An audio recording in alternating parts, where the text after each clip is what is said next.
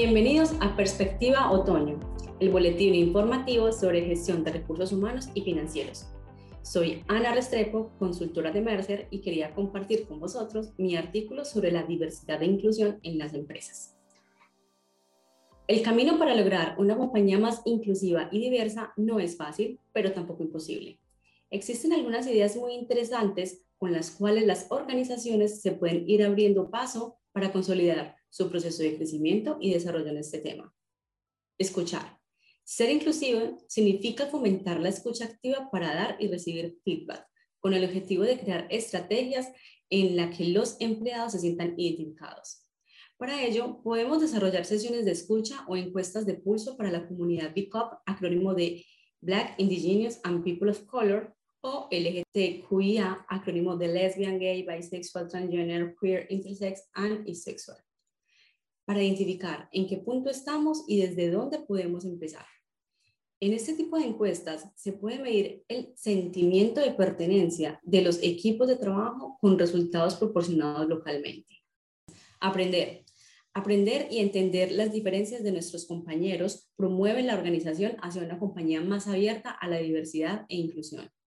Para ello, podemos generar sesiones que expliquen qué son los sesgos inconscientes, su origen y cómo gestionarlos, así como organizar formaciones en los planes de carrera de los managers.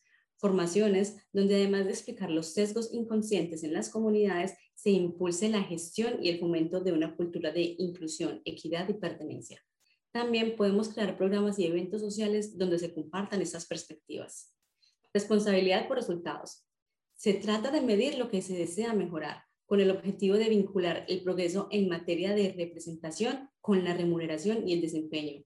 Medidas como la representatividad de mujeres y hombres, porcentajes de comunidades LGTBTQIA o BICOP en la contratación, su rotación y su representatividad en puestos claves. Son algunas de las formas en las que se puede monitorizar.